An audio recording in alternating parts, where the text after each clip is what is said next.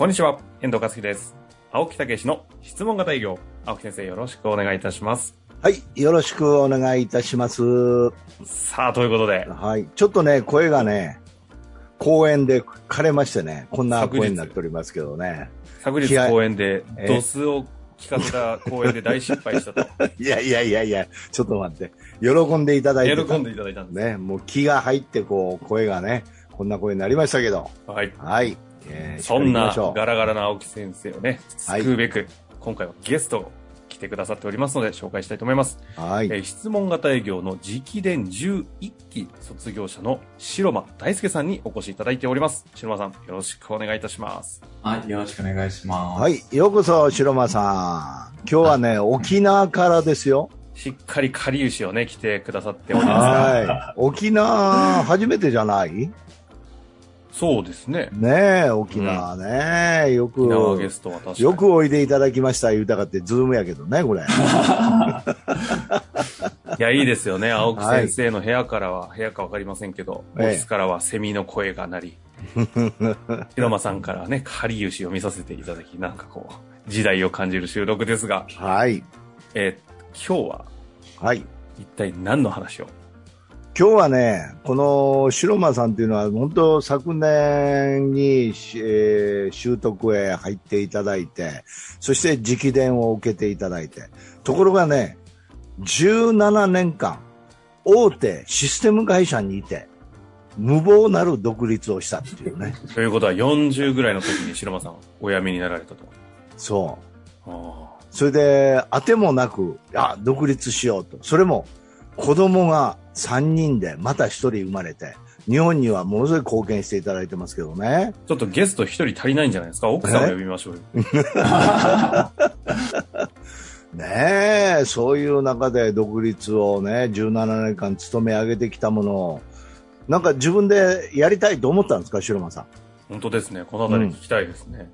そうですね。もともときっかけはやっぱコロナがあって、あのコロナってやっぱあの、2020年日本中に大ショックを与えたと思うんですけど、やえ。っぱ緊急事態宣言とかで、あの、まあ、日本全国、特に沖縄でですね、この事業ができない中小企業とかっていう方がいらっしゃって、そこでいろんな企業、やっぱり事業縮小所とか倒産とかってやってる企業を見て、なんかそういった会社方のお役に立ちたいなと思って、ふと思っちゃったんですよ。えすごいね。あの、はい。動機は、当当時の会社のクライアントさんがそういう中小企業で困ってる姿を見てとかじゃなく生活しててですか？生活してて、まあ僕のやっぱ周り、あの、その友達とか飲食とかやってる人多いんですけど、沖縄の方ね、個人事業主多いですしはいね。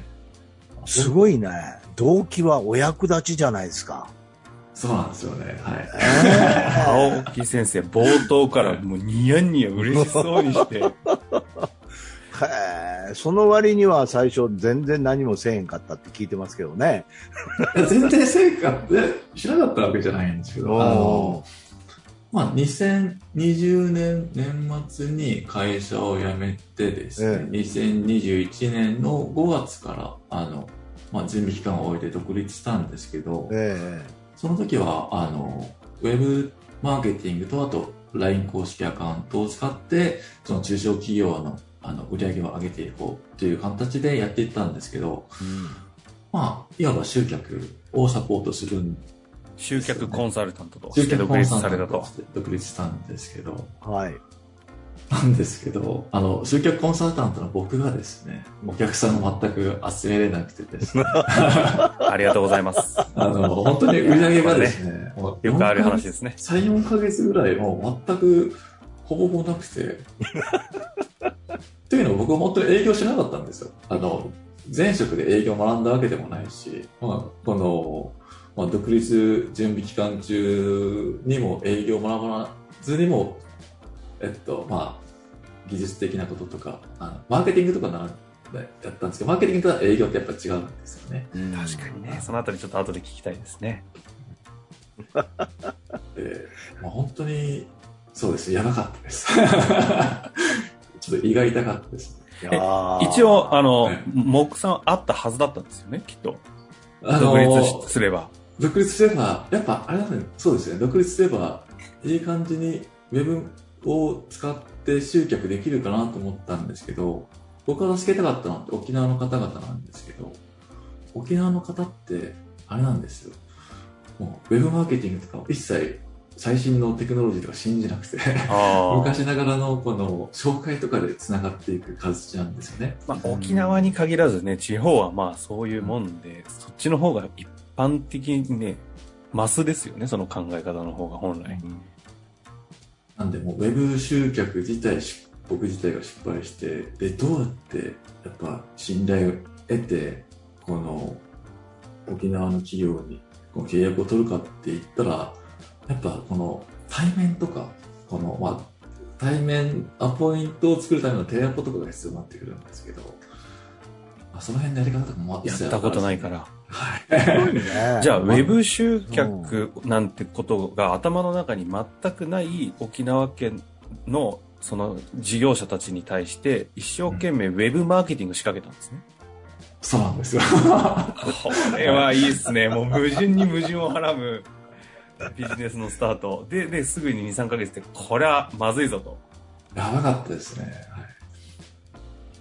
はい。で、そこで、で、やっぱり沖縄ってこの人対人でつながっていくところがやっぱすごい多いんですよね。うんうんうんこの文化的な背景とかにも。このなのでやっぱりいかにこの対面で僕の顔を見せて会って、もしくはズームとかで会ったりするっていう流れを作って、最終的にこの契約まで行くこう流れを作んなきゃいけないんですよ。その辺が全く分かんなかったので、あの、まあ、友達、営業、まず、勉強しなきゃいけないと思って、いろんな本を読み漁って、で、その時、僕の友達が質問型営業いいよっていうことで、紹介、本を紹介してくれて、そこから一冊目読んで、なんかあの、三つの言葉のやつ、ダイヤモンドですね。ダイヤモンド社の、一冊目で、それでよかったですね。ま、なんかちょっとずれたの読むと、なんかわかんいや、なくなっちゃうずれたのあない、ない。よ、ない。ない。いや、それで結論的にさ、はいまずさっき結論どうなったかっていうのを言ってあげて。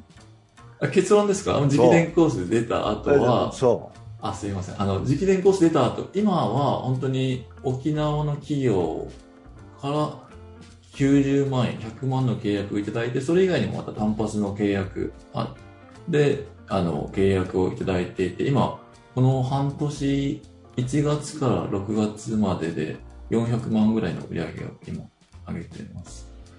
多分これもどんどん伸びていってる状況なので、あの、後半う。この。この自信ね。ああまあ、という結論。自信がなかった頃をね、知らないので。イメージがわかんないけど、ね全然違ったんですね、きっと。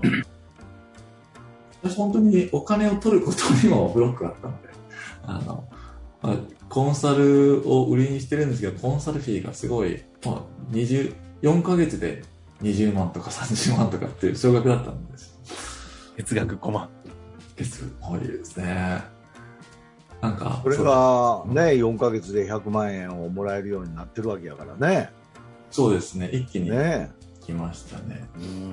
まあ、でもこれも青木さんのおかげで手があって、うんあの、まあ、習得コース通ってた頃は、実はもう成果出なかったんですよね。あの、3ヶ月習得コース行ってる間、もう成果が出なくて。成果が出なかったというより、成果を出さなかったんですよ。そうあなただそうです。出さなかった。そう。動いてなかったからね。そうですね。うん。なんか、いろんな、まあ、大変、そうですね。あの、習得コース通ってる頃は成果が出なくて、で、直伝コースはもう進まないでおこうと思ってたんですよ。そうそう、成成果、あのね。どうせ成果が出ないから成成果出ないんじゃなくて、成果を出さない。それで、あのー振り返りとかやってるって言ったら、うん、ぼちぼちですねって言って、全然、研修もさ、どっか、なんかちゃんと聞いてんのかどうか、ふわふわしてんのよ。そんなね、感じは今は背景なんかされないんで、全然よイメージわかんないですけど、うんまあ、ポンコツだったんですね。まあそうですね。否定はしないですけど。はい。でもそこからなんかある覚醒をする機会がおわりでっていうことですか？そうですね。やっぱ直伝コースは進まないという判断はしてたんですけど、そのうん直前に、あの、青木さんとワンオンワンのこのセッションをさせてもらう機会があって、はいはいはい。で、その時に、まあ、あの、まあ、質問型営業うんぬんじゃなくて、コンサルタントとしてのあるべき姿っていうのを熱く教えていただいて、ああ、そっちね。僕はそこにすごい、あの、衝撃を受けて、本当に感動したんですね。やっぱり、コンサルタントなるもの、本当にせ、お客さんの成果を出してなんぼだと、お客さんの成果にコミットしろということが、やっぱり僕に一番刺さって、まあ、僕のちょっとコンサルタントのやり方を変えてみよう。で、しかも営業のやり方とかもそういったものも含めてもう一回デザインし直そうっていうことで決意して、直伝コースに進もうと思ったんですがはいはいはい。直伝コースに進んで、なぜか知らないんですけど、直伝コース通った、その月に今まで成果出なかったんですけど、いきなり100万の契約が取れて、4ヶ月で。あ、し研修中に？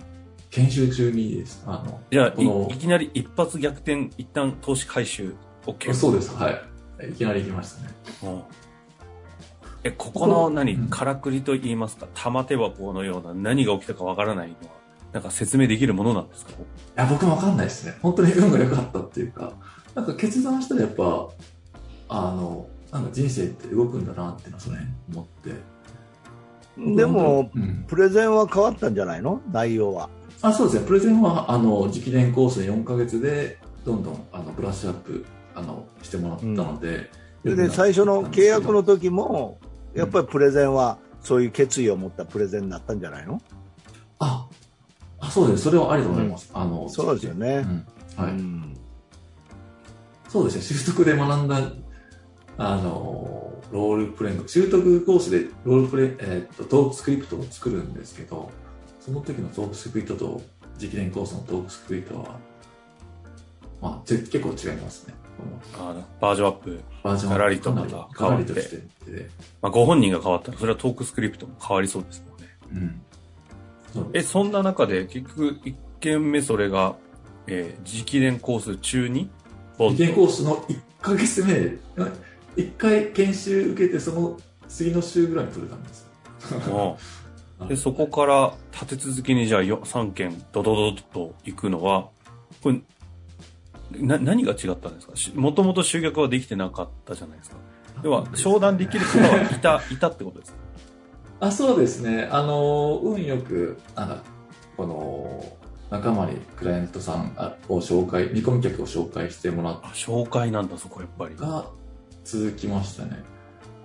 本当に一気に続いたんですよね。え、でもまあ営業やって、成果にコミットをされて、実際に動いて、思いっきり成果が跳ね上がったりするまでには、の前にもう紹介起きちゃってるっていうことですか？そうですね。あの、まあ、に、去年、あの、ある程度、この営業活動をしていたものもちょっと若干実を結んだって部分はあるんですけど、そこで出会った知り合いに紹介してもらったっていう感じです。これ、どうやって紹介してもらうもんなんですか？勝手に？勝手にっていうか、こういった事業をやってますっていうことで、あの、もともといろんな方には紹介してたんですけど、タイミングよくポンポンポンって、あの、3人の方ぐらいから紹介されて、その紹介された先とお話していく中で商談を進めて、そのまま契約っていうパターンですね。青木先生、解説をお願いいたします。いや、だから、あの、こういう白間さんみたいにね、うん自分で将来やり、何かやりたいっていうね、えーいう方いらっしゃると思うんですけど、要は、あの、まあ、やっぱり、プレゼンテーションっていうのが非常に重要ですよね。自分の商品の強みは何で、どういうふうにお役に立つことができるかっていうね。だからそこの決意さえあれば、やっぱりしっかりと話をして、えーやっぱりそういうフィーも上がってくるっていうかさ、うん、ところがなんか勝手に自分であのこのコース、このコースみたいな決めてね、うん、それで、まあ、そのうんそのコースのメリットで売ろうとしてるっていうね、だからそうじゃなくて、やっぱりしっかりと相手の状況を聞いてヒアリングしてきたら、できたら、やっぱり自然にやっぱり伝えることができるっていうかね。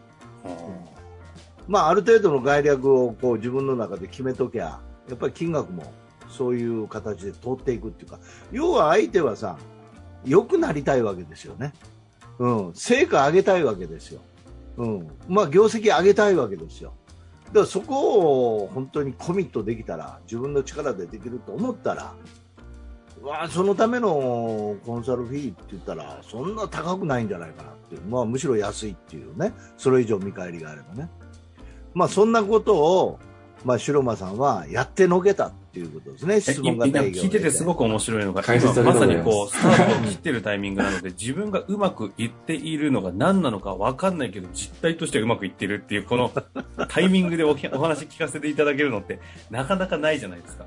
大体みんな成功者って、こう、うまくいって、それを徹底的に解析して、うん。こう、言語化して、なんかし、なんかこう、こうでやったらこうなりますみたいな、ノウハウ化しちゃって話に来ると、うん。なんかこう、綺麗だけど再現性ないというか、うんうんうん白間さんの場合、なんかよくわかんないけどうまくいってるっすっていう、この純粋な感じが。いやいやこの人の言い方ですよ、言い方。すいません。言い方。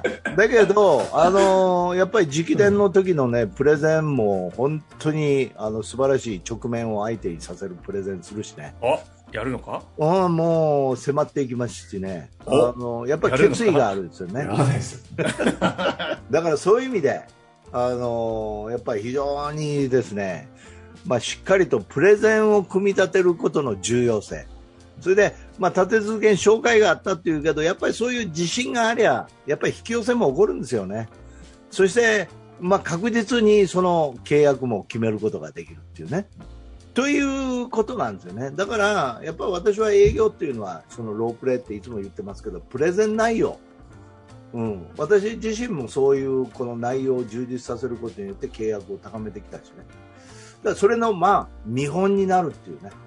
ええ青木先生今まさにその決めたからっていう話とかもされてましたけど、白間さんとしては、ま白間さんの言葉で言うと、なんかこう、青木先生かからのこの直伝のプロセスを経た何を自分の中でこう決めたみたいなうん感じだったんですか？あの、やっぱり、売り上げ上げてない時点で自信がないわけですよね。うんうんうんこの実績もないので。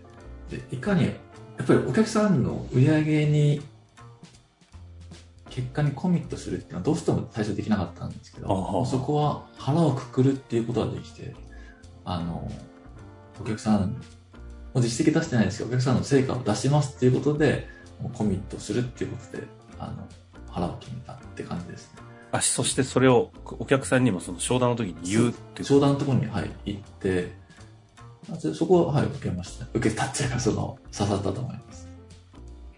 俺に任せりゃ売り上げなんか上げて、上げれるから大丈夫みたいな方ってちょっといると思うんですけど、というよりも、あなたのとこの成果に対して私が全力コミットするっていう、その、上げてやるとかじゃなくて、コミットしますっていう話ですか、これは。そうですね。本当にもう契約以上のことはやったり、もうやっぱ青木さんからその辺のコンサルタントのやり方とかもなって、はあまあ、成果を出すにはもうこのサービス以上のこともやるっていうか、そういった、そこ喋っていいかわかんないんですけど、そういった部分もコンサルいただいたりとかして、そうですね。そこで、やっぱり腹をくくれましたね。本当にちょっと伴奏、ちなみに、はい、どうぞ。その腹をくくくる、決めるじゃないですか、成果にコミットすると、い、うことって結構もう、決意なんで、ノウハウも営業もある意味関係ないっていうか、ドンって決める話じゃないですか。これが決まった後に、営業、質問型営業としては、こう、なんか変わってくるんですか？そのし営業スタイルとか何かが。なそうです。な自分ではちとわかんないですけど、やっぱり、なんですかね、一応、絶対にお役に立ってるっていうのを前提にお話はしていましたね。ぜその時に絶対にお役に立てるっていう前提になるんですね。はい。ああ、そういうことか。まあ、その辺は、ああの、質問型営業のエッセンスのこの、事前に商談する前にシミュレーションシートを書いたりとか、そういったものでシミュレーションしたりとか、やって、お役立ちの気持ちを湧き出させるっていうことはやりましたね。なんか、白間さんのお話聞いてて面白いなと思うのが、お役立ちの気持ちで行こうっていう時だけだとまだ成果が出なかったけど、成果にコミットするって決めたら、今度お役立ちするが同時に、こうなんか、成果にコミットしたらお役立ちまで決まったっていうところが、なんかこう、聞いたこと、意外と今まで聞いたことのない話だなと思って。さすが遠藤さんやね。鋭いね。あこの辺はなんですか？青木先生もやっぱりなんか解説いただけたりしますいやいやいやいやいや、まさにそういうことですよね。お役立ちをするっていうことは成果を上げるっていうね。これがプロですよね。うん。だから口だけにしないっていうことですよね。ただし条件があって、私もそこへ真剣にとやりますから、あなたもやってくださいよと。自分のとこですからね。そう、だから俺に任しとけじゃないんですよ。あ、そうかそうそ、そこが言いたかったんです。そうそういうことですね。うん、そうなんですよ。相手のサポートなんで、どこまでもね。だからある意味、白間さんも自分のプロという領域において相手の経営者に対して突きつけたわけですよね。一緒にコミットするぞ。それを通してお役立ちするって決めたから、やろうぜっていうこの契約になる関係づくりか。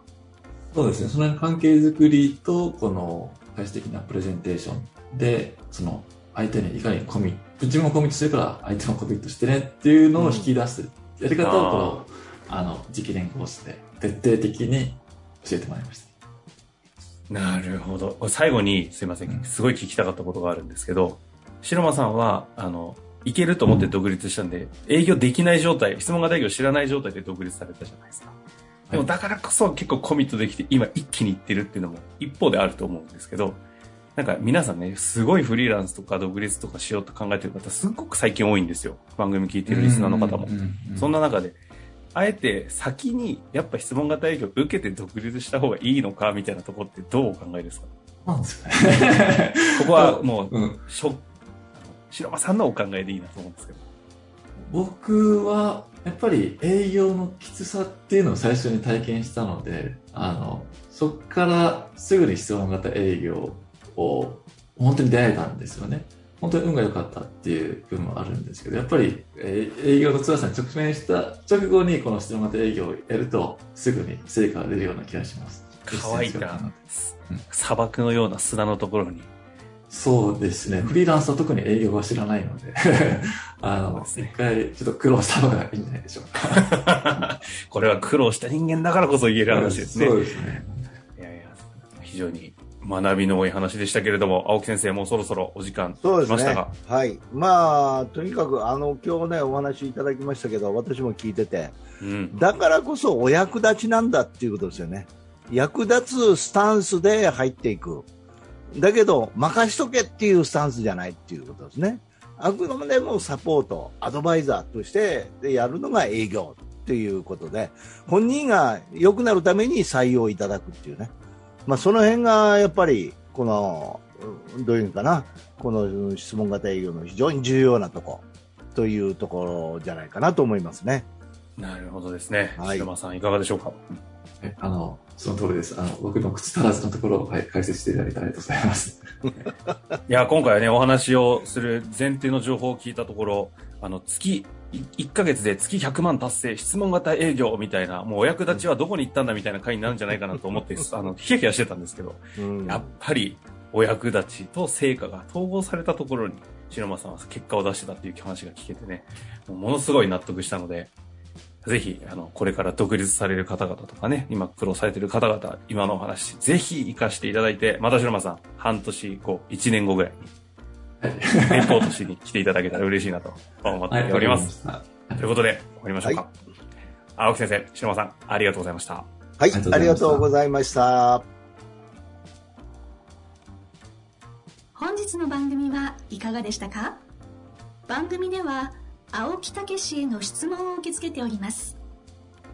ウェブ検索で「質問型営業」と入力し検索結果に出てくるオフィシャルウェブサイトにアクセス。